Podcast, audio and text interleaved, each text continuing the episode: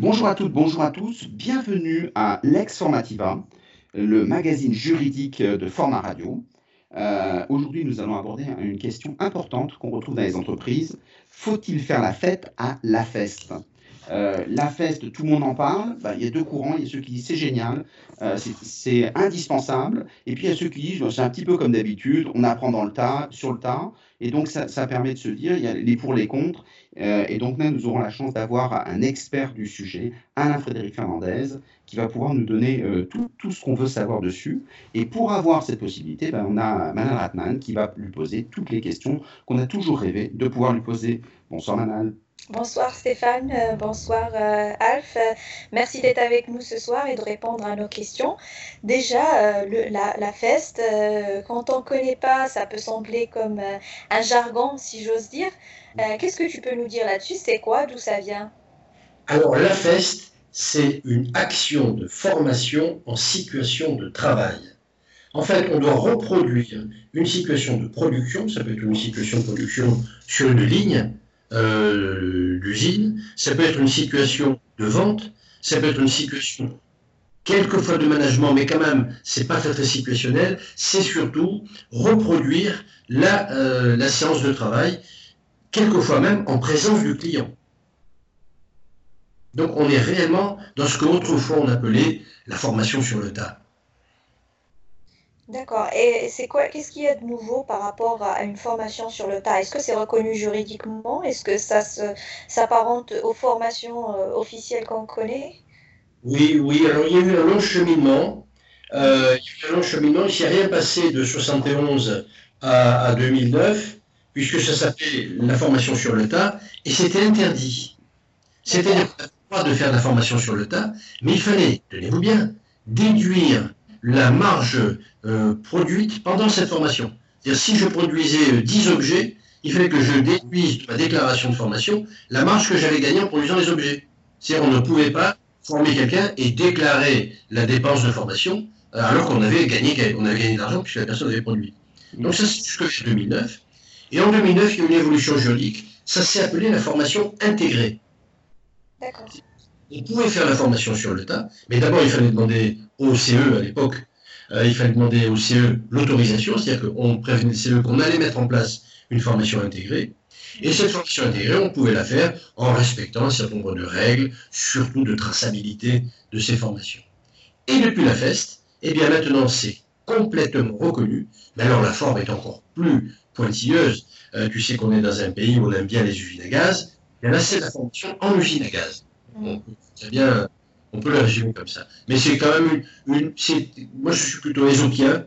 Euh, c'est la meilleure et la pire des choses, comme la langue, euh, la feste.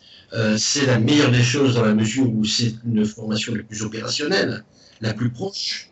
Et c'est la pire des choses quand on commence à l'intellectualiser, parce que si on veut, et je reviendrai tout à l'heure là-dessus, si on veut que les gens retiennent quelque chose, c'est surtout la répétition, l'expérimentation, et pas le discours qui va derrière. D'accord. Euh, donc on reviendra là-dessus surtout pour comparer avec les autres types de formations. Mais avant ça, euh, euh, c'est quoi la, particularité de la FES Donc on voit que juridiquement il y a une historicité, ça, ça a émergé. Mais par exemple, si je prends le T, la TWI, Training Within Industry, qui est aussi une façon d'apprendre sur le tas, est-ce que la FEST, dans sa forme française, ça apporte quelque chose de nouveau? Oui, c'est une, la, la, la est une forme un petit peu intellectualisée du TW. Je m'explique. Le TWI est né en 1941, exactement le 7 décembre 1941, lorsque le rapport a été bombardé par les Japonais. toute la flotte a été détruite, et si les Américains ne reconstituaient pas immédiatement leur flotte, ils pouvaient très bien être envahis par un véritable débarquement des Japonais sur leur côte. Il fallait reconstituer la flotte. Il a donc fallu transformer les 10 000 ouvriers en formateur. Et on leur a, on leur dit ça, vous allez décomposer chaque séquence de formation en, gestes, vous montrez, vous faites faire, vous contrôlez et vous sanctionnez. Sanctionner, c'est dire on continue ou on recommence. Mais c'était une formation pas du tout intellectualisée. Alors que la FEST, elle a rajouté un, volant de, rétroaction, c'est-à-dire où on va réfléchir on montre, on fait faire, bon, la personne réussit, et puis après on lui demande de réfléchir.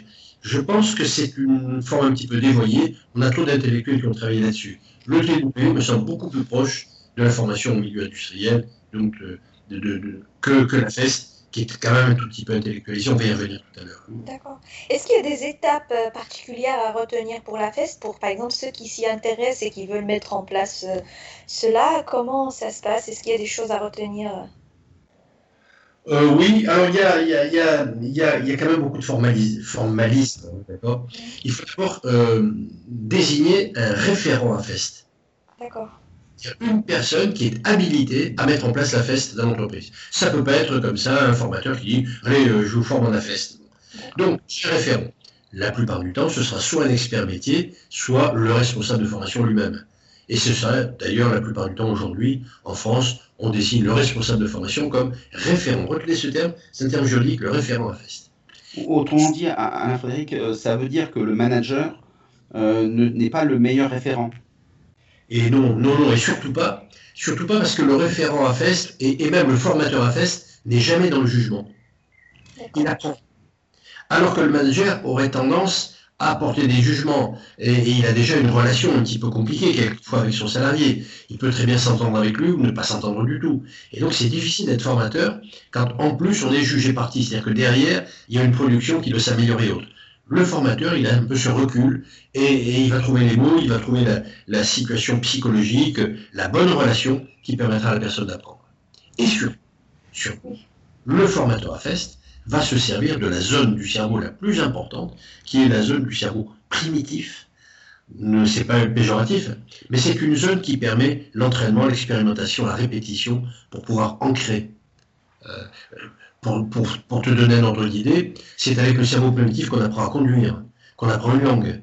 Et avec la répétition, on fait des gestes ou on répète des choses tout à fait, tout à fait machinalement, et, alors que si on intellectualise, on ne peut pas l'apprendre. On apprend dans l'action, en fait. On apprend dans l'action et la répétition et l'expérimentation. Oui. Et du coup, euh, si, si, on se base sur ça, est-ce que le, le formateur AFES doit être formé, certifié? Comment ça se passe? Alors, pour l'instant, il n'y a pas de certification et pas de, il n'y a pas de certification de formateur en France. Même la, nouvelle certification Calliope l'a pas prévu, Datadoc l'avait pas prévu non plus. En fait, il n'y a qu'un seul pays en Europe où il faut être certifié pour être formateur, c'est l'Italie. D'accord. Pour être formateur en Italie, il faut un diplôme d'État. En France, non. Qui est certifié, c'est l'organisme de formation.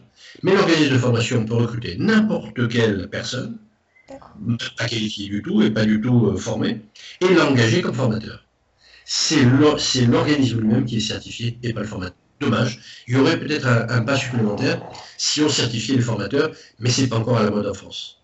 D'accord. Du coup, comment on détermine le formateur? Il faut que, ce soit quelqu'un de l'extérieur de l'entreprise. Ça peut être quelqu'un de l'intérieur de l'entreprise, du même service. Euh, euh, mhm. C'est quoi les critères euh, à respecter ou peut-être juste à ne pas faire? Oui, alors le, principal critère, ce serait de recruter, et donc ça c'est un travail qu'on propose, que je propose depuis des années aux responsables de formation, c'est d'identifier les experts métiers dans l'entreprise. Donc, une personne, je prends l'exemple d'un centre d'appel, je me souviens quand je travaillais chez Cofidaga, dans les centres d'appel, on a quelquefois euh, Denise, euh, qui a 10 ans d'expérience, alors je l'appelle Denise hein, pour pas qu'elle se reconnaisse. on, peut prendre quelqu'un qui s'appelle pas Denise. On pourrait prendre quelqu'un qui s'appelle par exemple. Et Janine, ça fait 10 ans qu'elle est au centre d'appel, elle n'est pas hiérarchique, elle n'a elle, aucun rôle hiérarchique avec les autres, mais elle a tellement d'expérience. Elle connaît tous les panneaux, tous les tableaux, les réponses à apporter aux clients. Et très souvent, on va se retourner vers elle. Eh bien, si j'arrive à isoler, à identifier ces experts métiers dans mon entreprise, eh bien, je vais me servir d'eux comme formateur à FEST. D'accord. Il faut juste qu'ils ne soient pas les managers, c'est ça?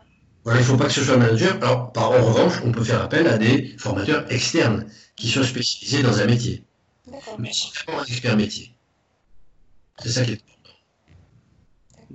Donc, sinon, comment une fois qu'on a, qu'on a identifié ce, ce formateur métier, euh, comment est-ce qu'on met en œuvre euh, on, laisse les gens travailler puis, euh, Alors, la, mise en œuvre, la pédagogie en quelque sorte est simple. Mm. c'est là que elle s'éloigne du TW dont on parlait tout à l'heure. Dans le TW, je montre, je fais faire, je contrôle le geste soit parfait, et après je sanctionne. Alors je sanctionne au sens euh, étymologique du terme, c'est-à-dire je dis c'est bien, c'est pas bien, on continue, on recommence. Ça c'est le TW. Dans la feste, on est un peu trop intellectualisé et on dit le formateur ne montre pas, il laisse le, stagiaire démontrer comment il travaille. Il corrige un tout petit peu, et après il y a une phase réflexive où il laisse la personne s'exprimer. C'est là que je trouve que c'est un petit peu trop intellectuel. Il faut quand même, dans cette partie-là, parce qu'il y a quelquefois des gens qui sont totalement débutants, ils ont besoin que la sécurité leur montre le geste ou leur explique la méthode. Donc la feste, euh, canal historique, c'est je ne montre pas. Mais la feste, si on veut vraiment euh, là, on des formateurs, je vais faire un petit apport. Mais attention, ce sera un apport uniquement limité au geste ou à la phrase que je vais apprendre à la personne. Je ne vais pas lui expliquer euh, comment on accueille les clients depuis le congrès de Vienne en 1830. Euh, je vais faire une formation euh, théorique universitaire. Je lui dis voilà, quand un client appelle, il faut d'abord répondre avant trois sonneries. On va faire le test. Tiens, là, il y a un appel, allez-y. Laissez attendre, deuxième, premier, deuxième sonnerie. Et avant la troisième sonnerie, vous décrochez. Et les, gestes, les, mots que vous allez dire, euh, Stéphane Diebold, bonjour, Stéphane Diebold à votre service, Stéphane Diebold, euh, qu'est-ce que je peux faire pour vous? Bref, je montre, et, c'est ça le, fond de le... Et je n'explique rien autour de l'appel. Je ne dis pas, c'est important de ceci, c'est important. Je ne parle que de la petite phase, la petite séquence sur laquelle je suis en train de travailler.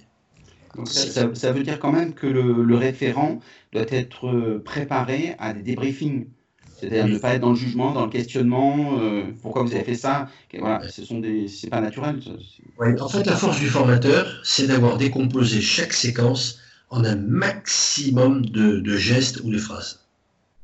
Par exemple, je vais accueillir un client au téléphone, et eh bien, il y a peut-être une dizaine de, phrases ou de séquences qui vont s'enchaîner, appeler son dossier, par exemple, vérifier avec un code de sécurité ou en lui demandant le prénom de sa maman, ce qu'on fait quelquefois, hein, euh, pour savoir si c'est la bonne personne. Mais tout ça, je vais le décomposer un maximum de séquences pour pouvoir être le plus précis possible. Parce que plus je suis précis dans les séquences, plus l'information sera bonne. Il ne s'agit pas que la personne ait tout compris, il faut que la personne sache tout faire. Est-ce que, tu vois une différence entre euh, ce formateur référent et un tuteur, par exemple? Euh, je vois une différence parce que le tuteur n'est pas obligatoirement un formateur. Je verrai plutôt une ressemblance avec le moniteur, le mentor. Qui montre comment on fait et qui, et qui aide. Sauf que le mentor, quelquefois, n'a pas de méthode. Il, il montre avec son expérience et il est un peu bougon, il toi, comme ça, ça fait 20 ans que je le fais, ça marche bien. Bon, mais c'est pas ça. Là, il faut qu'il me dise avec précision la phrase, le mot, le geste le plus précis possible, et même avec des points clés. Tu vois, quand tu tiens, je pense à des, à des aides-soignantes dans un hôpital qui luttent contre la, surinfection, elles ont une façon de tenir leur palais à frange, etc. Et bien, il doit être très près du corps parce que sinon, elles vont avoir mal au dos. Et ça, je le montre avec précision. Parce que si je montre simplement le geste, les gens ne vont pas remarquer que le balai et la frange est très près du corps, et donc les gens vont se faire très très mal. Il faut tout, expliquer en détail. Et justement, par rapport à ça, est-ce qu'il y a des activités qui sont plus euh, adéquates, on va dire, à la feste et d'autres moins? Ou est-ce que la feste, on peut l'appliquer à tout euh, pour euh, former les gens? Comment ça se passe? Alors, on peut appliquer la feste à la langue, mhm. à la neurotique, Bref, à tout ce qui a besoin d'entraînement et de répétition et d'expérimentation pour être totalement acquis de, façon, de façon réflexive. C'est réellement, j'ai un réflexe. Quand, quand, vous prenez votre voiture, vous ne vous demandez pas ce qu'il faut faire. Vous prenez votre clé de contact ou votre clé électronique et vous mettez en route. Imaginez si vous n'aviez pas ce cerveau primitif euh, qui vous fait faire machinalement, vous direz, bon, je vais monter dans une voiture, maintenant quelle est l'étape suivante? Je vais essayer de réfléchir, non, je ne réfléchis pas, je me route, et même quelquefois je suis arrivé chez moi, je me rends même pas compte que j'ai pris ma voiture. Et un automatiquement je me suis arrêté au feu, vous vous rendez compte, ce serait impossible de conduire si on n'avait pas ce cerveau primitif. Eh bien la feste ne s'adresse qu'au cerveau primitif. Je monte, je vais faire, je contrôle, je fais répéter jusqu'à ce que le geste soit parfait. Et donc ça s'applique, s'applique à des procédures. Tout ce qui est d'une procédure, euh, la feste est, le mieux placé. Parce qu'une procédure, on peut la décomposer en séquences. Alors traditionnellement, on dit qu'une procédure, il faut 21 jours pour l'acquérir, ou en tout cas, il faut un certain nombre de répétitions. Euh, est-ce que la feste dure 21 jours? Est-ce qu'il dure plus, euh, moins? Ou c'est juste l'amorçage et puis après, on laisse l'apprenant débrouiller? Tu as raison, c'est l'amorçage. C'est l'amorçage, c'est-à-dire qu'on a montré, et puis la personne a une fiche ensuite, donc elle peut se référer à la fiche pour savoir si le geste est juste, si le point clé est respecté. Mais c'est vraiment la répétition. La, la feste, en fait, existe depuis 3 millions d'années. C'est depuis 3 millions d'années qu'on fait la feste, sans savoir. Euh, en fait, le premier homme qui a cassé un caillou, et qui s'est rendu compte qu'elle était coupante, et qui s'est mis à couper quelque chose avec, bah, il ne pouvait pas dire aux autres, bah, les gars, euh, essayez de vous trouver une pierre taillée comme ça. Il n'y avait pas Amazon, il n'y avait pas le roi Merlin, vous pouvez se servir pour chercher des outils. Donc, il leur montré à chacun, il leur dit, ah, tu, fais comme ça. Ah non, c'est pas bien, tu n'as pas tapé dans ce sens, tape dans ce bon sens. Mais donc, la feste, c'est le début de l'humanité, c'est le début de la culture, la C'est un million huit, hein, les premiers silex bifaces, qui nécessitaient justement un référent formateur. Euh, aujourd'hui, c'est un million huit. Donc c'est. Là, que la pierre polie, j'étais à la pierre taillée. Donc on peut aller un peu plus loin, on peut monter à 3 millions, non? Alors, euh, euh, les, études montrent qu'avant, on pouvait le faire tout seul, se débrouiller, et qu'à partir de 1,8 million, quand on avait Silex biface, où là, on ne peut pas improviser, il faut que quelqu'un nous montre, parce que sinon, on met trop, trop de temps. Et c'est hyper intéressant parce que c'est les premiers formateurs, c'est à cette époque-là. Euh, alors, il y avait moins de formalisme, hein, il ne faut pas se le cacher, mais en tout cas, c'est ce qu'on a. Je faisais pas référence au congrès de Vienne de 1830, bien entendu. Exactement. bon. Ok, donc c'est clair hein, pour la mise en œuvre de la fête Oui, donc c'est par typologie d'activité, de, de, on va dire. Et, et, en fait, si, si, je peux ajouter une petite question, est-ce qu'on peut, euh, qui continue dans la continuité du temps, euh, est-ce qu'on peut envisager de former plusieurs personnes avec la feste en même temps c'est-à-dire faire des formations de groupe, un formateur, plusieurs euh, personnes, ou est-ce qu'il y a des règles à respecter par rapport à ça? Bah, je dirais que le principe même de la feste, c'est d'avoir une seule personne en face. Parce qu'il faut être extrêmement concentré sur la précision du geste ou sur la précision de la formule qui a été employée. Et, d'ailleurs, il y a un risque quand on fait une formation de groupe. D'abord, c'est qu'on ne remarque pas tous les détails chez tous les stagiaires. Et deuxièmement, que certains stagiaires induisent un peu en erreur parce qu'ils ont plus de charisme, ils ont plus de... Et bouteille, donc on peut dire, ben oui, lui c'est un bon vendeur, ben je vais employer les, les mêmes termes que lui. Il a peut-être pas raison ce bon vendeur. Et donc, euh, je suis beaucoup plus partisan, et il me semble que la règle, d'ailleurs, qui est un peu enseignée dans la feste, c'est qu'on est avec une seule personne. Donc, c'est un système de formation un petit peu cher. Mm-hmm. Et, ça doit. Pardon. le d'ailleurs. Et ça doit obligatoirement être en face. On ne peut pas, par exemple, envisager des tutos euh, sous forme de vidéo ou à distance. Euh. Ben, le tuto, c'est la feste. Mm.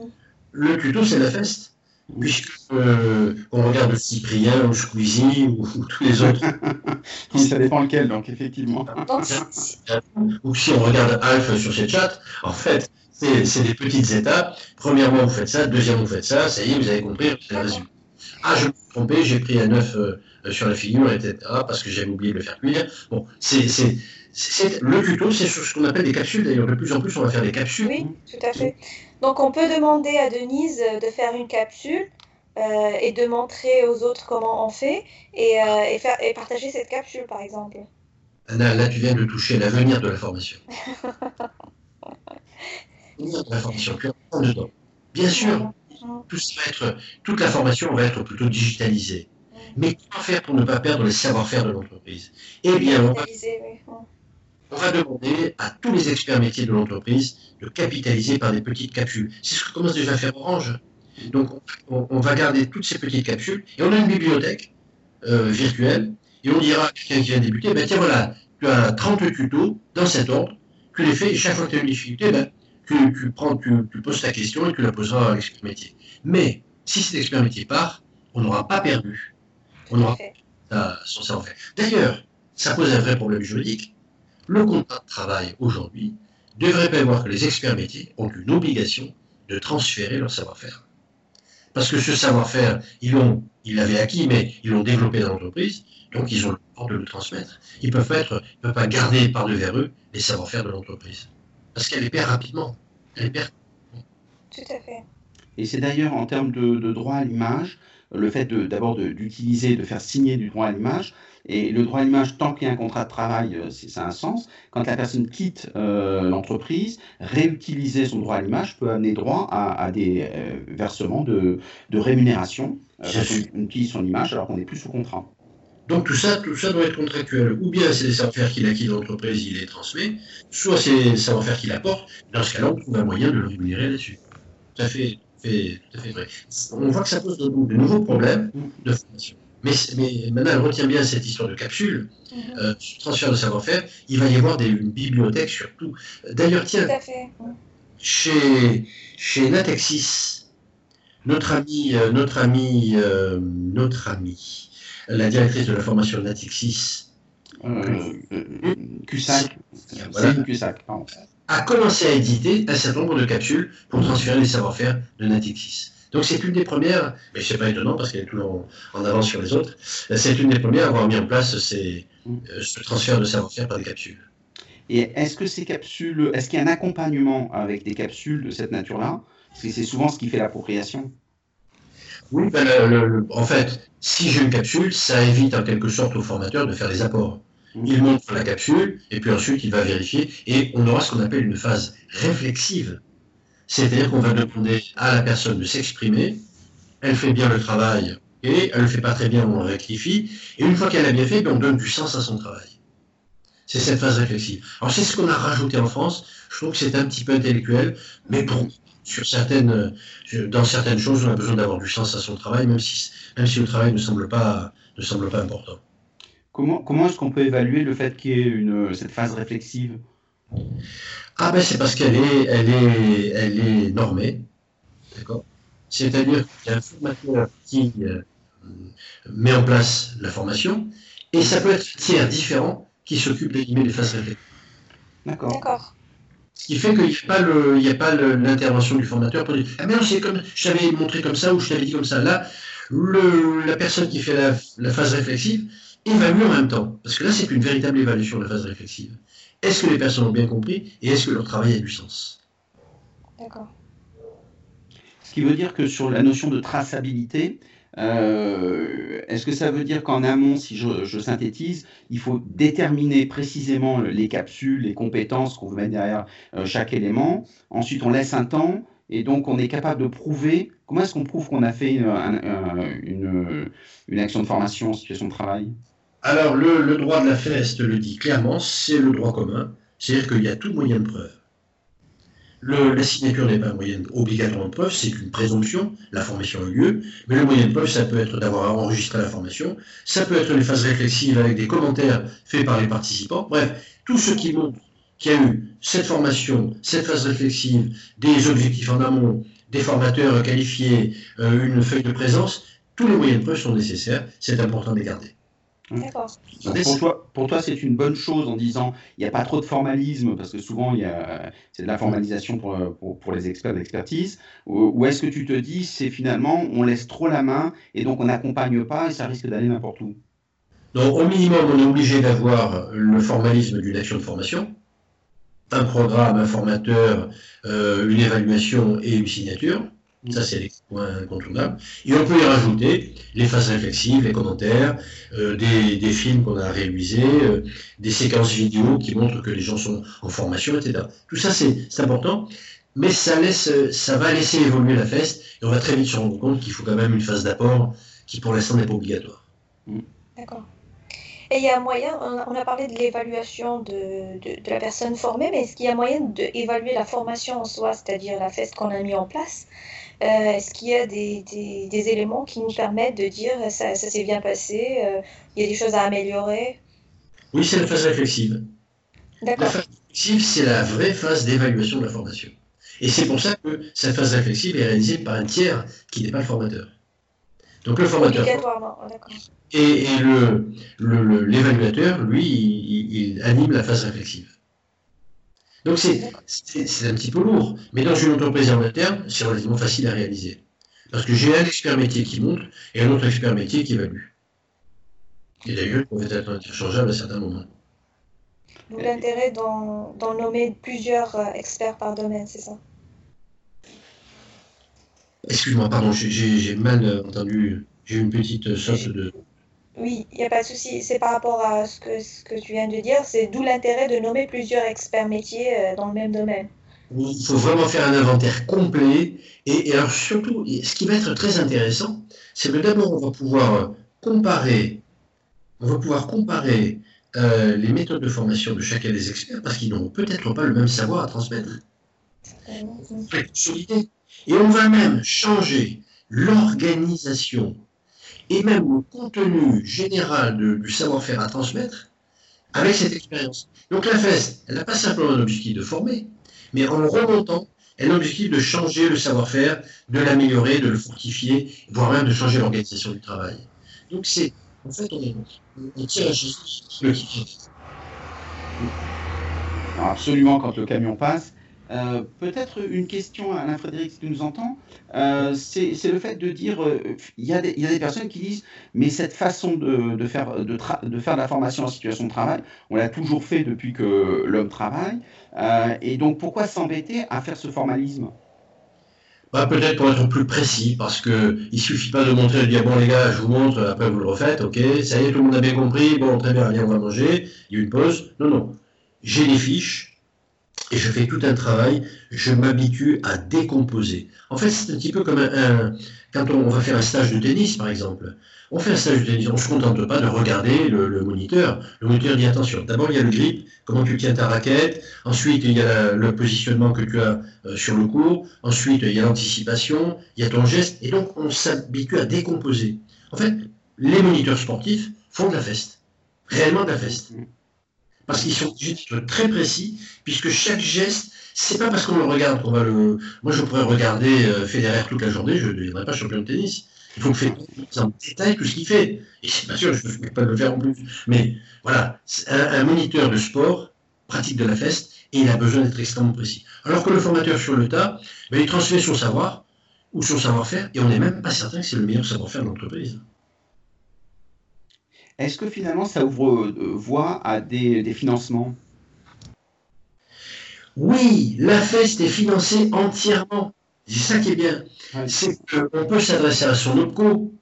Et on peut d'ailleurs en ce moment s'adresser, euh, on peut s'adresser en ce moment à la directe.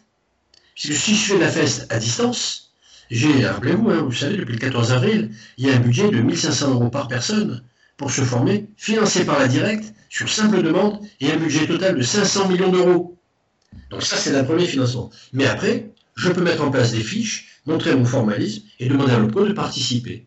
Soit dans le cadre du plan de développement des compétences, soit dans le cadre d'actions spéciales qu'elle pourra monter. Donc euh, se finance à condition de respecter le formalisme. D'accord. En parlant de ça, euh, est-ce que euh, ça peut être croisé avec l'alternance? Parce qu'il y a plusieurs personnes qui sont en alternance qui ont, par exemple, arrêté les contrats en ce moment. Euh, est-ce que, par exemple, là, vu que la FEST est financée à distance, est-ce que ça peut être un moyen de compenser? La FEST n'est pas toujours à distance, mais elle pourrait l'être, hein, bien sûr. Mais pour les alternances, ça va peut-être enrichir un petit peu l'alternance. Parce qu'aujourd'hui, j'ai une certaine expérience des alternants, je les ai rencontrés beaucoup, euh, en particulier euh, à la Sorbonne, euh, ces alternants, qu'est-ce qu'ils font? Ils ont une partie dans leur entreprise et une partie à l'école. Et quand ils vont dans leur entreprise, il n'y a pas toujours quelqu'un de disponible pour leur montrer, pour leur apprendre en détail. Si on mettait la FEST comme passage obligatoire, comme partie obligatoire de la présence en entreprise, elle pourrait rendre des gens beaucoup plus compétents et déjà opérationnels à la fin de leur, euh, de leur contrat d'apprentissage ou de leur contrat euh, de professionnalisation. Donc je crois, je crois que pour un certain nombre de formations, la FEST va devenir un passage obligé, à condition d'être peut-être un petit peu simplifié, et aussi euh, que l'on forme beaucoup plus de formateurs et qu'on ne laisse pas les formateurs improviser la FEST. La FEST, c'est d'abord de la précision et du détail. Il faut des fiches très très pointues. D'ailleurs, je vais vous donner une expérience personnelle. J'ai été instructeur euh, à l'école militaire, à l'école d'artillerie, à Chalon en Champagne, qui s'appelait Chalon-sur-Marne à l'époque. Et je me souviens que pour n'importe quelle formation, j'avais une fiche technique avec un détail. On devait même donner, alors là c'était compliqué, on devait donner l'année de fabrication du canon, la société qui avait fabriqué le canon. Ok, on s'en fichait un petit peu, mais par contre, chaque détail est important. On, on, prenait dans un char le coffret numéro 23, il fallait connaître par cœur tous les éléments du coffret 23, parce qu'on se disait, dès que les gens ont appris tout ça, eh bien, ils vont être capables, dans la vie, euh, dans la, campagne, dans l'opérationnel, ils vont être capables de dire, là, il me manque une pièce, là, il faut que je commande telle pièce, etc. Donc, la FEST, c'est réellement d'abord la précision, et donc la précision militaire. Alors, comme tu, disais très justement, il faut former les, référents et les formateurs. Euh, qu'est-ce qu'on met dans leur formation? Euh, on leur apprend à, séquencer des formations, on leur apprend à découper des formations qui sont très longues d'habitude, on leur apprend à, trouver des formats très courts. Le format idéal d'une séquence à fest, c'est une heure. Et à l'intérieur de cette heure, il y a 15 ou 20 modules. 15 ou 20 capsules, si vous voulez, si on, si on, reparle de, capsules. C'est-à-dire qu'il faut vraiment aller dans le détail. Et donc, ce qu'il faut apprendre au formateur, c'est la... Alors peut-être qu'il n'a pas dans ses aptitudes, et là c'est important, c'est la capacité d'analyse, la capacité de décomposer un sujet pour vraiment le, en faire des micro-sujets. Et il n'y a pas de micro-sujet qui n'est pas intéressant. On a tendance en formation à être un petit peu trop généraliste et un petit peu trop. Je vous explique, est-ce que vous avez compris? Non, là c'est. Je vous explique, je vous explique en détail, je vous montre, vous me montrez que vous avez compris, vous me montrez que vous savez faire. D'ailleurs, il y aura une phase réflexive où on demandera de le refaire et même d'expliquer votre travail ensuite. Et donc, c'est, c'est dans l'avenir de la formation, la FEST va peut-être apporter une plus grande rigueur du côté des formateurs. Et puis sans doute aussi une écoute, c'est qu'à ce moment-là, en écoutant les formateurs qui sont des faisans, euh, dans ces cas-là, on peut s'apercevoir que ce qu'on annonçait, comme ça bouge très vite sur le terrain, bah, finalement, ça recompose des choses si on sait recréer des, communautés apprenantes, si on sait structurer ça. C'est tout le principe du knowledge management qui marche pas très bien à cause justement euh, du fait que ce soit des experts d'en haut euh, qui fournissent des, des capsules. Mais Stéphane, tu as entièrement raison. on a inventé il y a, il y a, 30 ans le knowledge management. Il n'a jamais marché parce qu'il est resté entre les mains uniquement d'informaticiens, alors que le knowledge management, ça devrait être toutes les actions d'entreprise. On doit faire du knowledge management pour une caissière dans un supermarché. Parce qu'elle a des gestes, le, bonjour, au revoir, merci, euh, etc. Euh, les gestes aujourd'hui de, confinement, les gestes de, protection, de distanciation sociale, tout ça, ça s'apprend au millimètre. D'ailleurs, quand on va arrêter le confinement, euh, là, au mois de mai, j'espère, ou en juin, dans tous les cas, à ce moment-là, il va falloir avoir des procédures très très précises pour reprendre le travail on ne pourra pas revenir à son bureau sans avoir ces procédures. Et ces procédures, la FEST est le, moyen le mieux placé pour l'enseigner. Absolument. Et en termes de confinement, quand on a les gestes barrières, on s'aperçoit qu'en très peu de temps, il faut acquérir ces gestes barrières. Et l'idéal, quand on a identifié euh, des, référents formateurs, bah, dans ces cas-là, on a déjà une équipe opérationnelle pour recevoir, savoir ce qu'on a à faire en très peu de temps. C'est ça qui est intéressant. En fait, la FEST, c'est tous formateurs. Oui, très bien puisque tout le monde a un savoir-faire et tout le monde peut le transmettre à tout le monde. Et en fait, ça va vers une plus grande polyvalence des gens aussi. C'est-à-dire que je, veux, je veux que trois personnes aujourd'hui aillent plutôt dans un autre axe de production parce que c'est là qu'il y a le plus de demandes. Eh bien, il faut que je trouve tout de suite un expert métier qui immédiatement les mette dans le bain et leur apprenne les gestes clés euh, de l'opération qu'ils ont à, produire.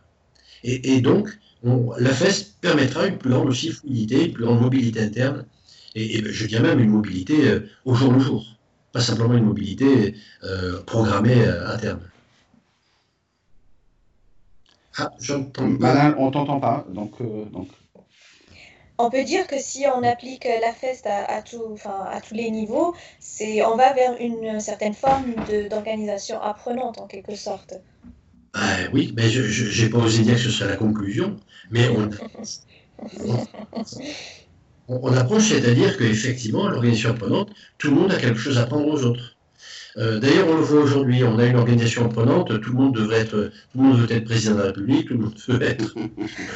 on,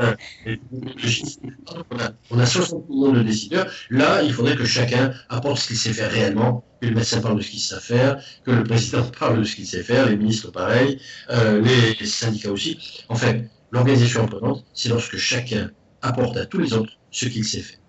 Et, en permanence. Et bien en même temps, c'est vivre ce savoir-faire. Ce savoir-faire n'est pas figé. Le principe d'une fiche à fest, c'est d'être très vite obsolète. Puisque, souvent dans tes conférences, Stéphane, euh, les, technologies sont très rapidement obsolètes. C'est 18 mois. Exactement. Et il y, a énormément de savoir, de savoir-faire qui apparaissent euh, qui sont des micro-savoir-faire qu'il faut être capable d'utiliser euh, et qui vont disparaître dans la foulée, etc. Euh, justement, quand on est des entreprises, le fait d'avoir ces, ces, ces, entreprises apprenantes, tout le monde est à peu près sur le principe pour, parce que ça donne plus d'agilité. La vraie inquiétude, c'est est-ce que finalement on ne perd pas le pouvoir? Or, l'entreprise, c'est bien avoir un projet collectif, on va tous dans le même sens. Et donc, à force de tout décentraliser, est-ce qu'on ne perd pas la main? Euh, oui, l'entreprise perd la main et puis chacun des salariés qui, qui bâtissait en quelque sorte sa réputation et son pouvoir sur, le sur la rétention de l'information, ben, il ne peut plus le faire. Donc on est réellement dans l'entreprise apprenante où euh, tout le monde fait partager ce qu'il sait, alors qu'aujourd'hui le principe c'est quand même de retenir un peu son savoir pour rester l'expert euh, irremplaçable, si je puis dire. Et est-ce que dans l'entreprise apprenante, effectivement, tout le monde a la possibilité de faire un peu ce qu'il veut apprendre dans le cadre collectif, mais finalement on peut les regrouper si on fait des communautés apprenantes, si on fait du marketing, de façon à ce que tous les gens qui sont individuellement, on les ramène sur un projet collectif. Simplement, ça nécessite, euh, puisqu'on leur a redonné la main, euh, bah, de les remobiliser dans le sens contraire pour refaire du collectif. Mais à partir de la base, qu'on appelle le bottom-up. Euh, et donc, c'est une nouvelle façon de penser. Est-ce qu'on peut dire des choses comme ça? Oui, c'est remontant. Tu as raison, c'est remontant. Mmh. Donc, ça veut dire qu'on peut le piloter. Et donc, on ne perd pas la main quand on est une entreprise. D'où l'importance d'avoir un référent à FEST. Exactement. La FEST, c'est pas la pagaille. C'est pas la fête. Il y a quelqu'un qui. Il y a un pilote dans l'avion. Mmh. Exactement. Donc ça, c'est très bien comme euh, analyse. Juste un peu d'actualité. Juste un peu d'actualité. Tout à l'heure, tu nous posais, vous me posiez tous les deux la question sur le financement. Euh, il faut savoir que la FEST peut être, le cas échéant, intégrée dans course. Alors ça a sauté un peu. Euh, la FEST peut être. La FEST peut être intégrée dans le bilan de parcours à 6 ans, qu'on appelle maintenant l'état des lieux récapitulatif, à condition que ce ne soit pas une formation obligatoire. Alors le, par, le bilan de parcours à 6 ans, euh, tu peux rappeler qu'effectivement, euh, la date du point. Sur 6 ans, il faut 3, trois entretiens professionnels et au moins une formation non obligatoire. Alors la FEST pourrait être une formation obligatoire dans la mesure où j'apprends la base de mon métier, j'apprends, mais peut-être qu'aussi on peut transmettre des savoir-faire qui ne sont pas directement utilisés par la personne. Dans ce cas-là, on peut le mettre dans le bilan. Mais si c'est une formation qui m'apprend mon métier, je ne peux pas le mettre dans le bilan. D'accord. Et 6 ans, euh, ça arrive à échéance quand? Eh bien, ça devait arriver à échéance le 7 avril et ça a été repoussé au 31 décembre. Donc, euh, la prochaine échéance, c'est le 1er janvier 2021. Donc, il y a quand même urgence de prendre position, en tout cas. Absolument. Une dernière question, madame? Euh, oui, on a posé tout à l'heure la question par rapport aux alternants et je, voulais savoir sur est-ce que euh, euh, la place de la FES par rapport, par exemple, aux demandeurs d'emploi qui pourraient être de nouveaux recrues dans un projet organisationnel, surtout pour les PME, TPE, est-ce que ça peut être intéressant dans ce cadre-là? Oui, puisque la structure existe déjà. Il y a deux façons il y a trois façons de former les demandeurs d'emploi. La première façon de former, c'est ce qu'on appelle la POEI, la préparation opérationnelle individuelle. Là, c'est l'entreprise qui accueille la personne et qui lui apprend son métier. C'est bien. Et dans ce cas-là, pourquoi ne pas utiliser la FEST pour être plus efficace? Et puis, ce qu'on appelle la POEC, préparation opérationnelle à l'emploi collective. D'accord. Là, c'est, on prépare à l'avance un certain nombre de personnes qui ne sont pas encore recrutées, mais qui sont recrutées parce que justement, ils ont une qualification. Eh bien, le meilleur moyen de garantir la qualité de la formation, c'est de le faire entrer dans la FEST. D'accord. Et même moyen qu'on appelle euh, la FPE, l'action de formation préalable, la FPR, pardon, l'action de formation préalable au recrutement. Là, on a quelqu'un qui est qualifié, mais on lui donne une formation complémentaire financée. D'accord. Il y a une petite coupure. Donc, euh, c'est pour les, les cursus d'intégration. Voilà, c'est la feste, parce qu'au moins j'ai des preuves, j'ai un certain formalisme qui permet d'être rémunéré, d'être financé par euh, Pôle emploi. D'accord. Et donc les trois formes euh, de, formation sont financées, peuvent être financées en tout cas Absolument. Et elles sont financées par Pôle emploi. D'accord. Ah oui, donc très bien. C'est bon à savoir. C'est de se priver. Oui, bien sûr. Ben voilà, on a, on a, donc, donc, la feste pour tout le monde, on fait la feste à la feste. On fait les deux. c'est une opportunité, une très très belle opportunité. dès qu'on sera sorti du confinement, on pourra faire la fête. Très très bien, impeccable. Donc ça c'est très intéressant de voir les nouvelles ingénieries qui se dessinent et donc ça fait partie de ces éléments qui, qui obligent à prendre position. On est pour, on est contre, tout est bon. Le tout c'est qu'il y ait une cohérence euh, de qualification euh, à la fois sur les connaissances et les compétences de chacun des membres de l'entreprise. Merci beaucoup euh, à, tous les deux. Merci beaucoup euh, à Frédéric pour. Euh, c'était brillant comme d'habitude, c'était très précis. Donc on a appris plein de choses. Merci Manal pour toutes ces questions. Merci. À très bientôt à tous. Merci, au revoir. À bientôt.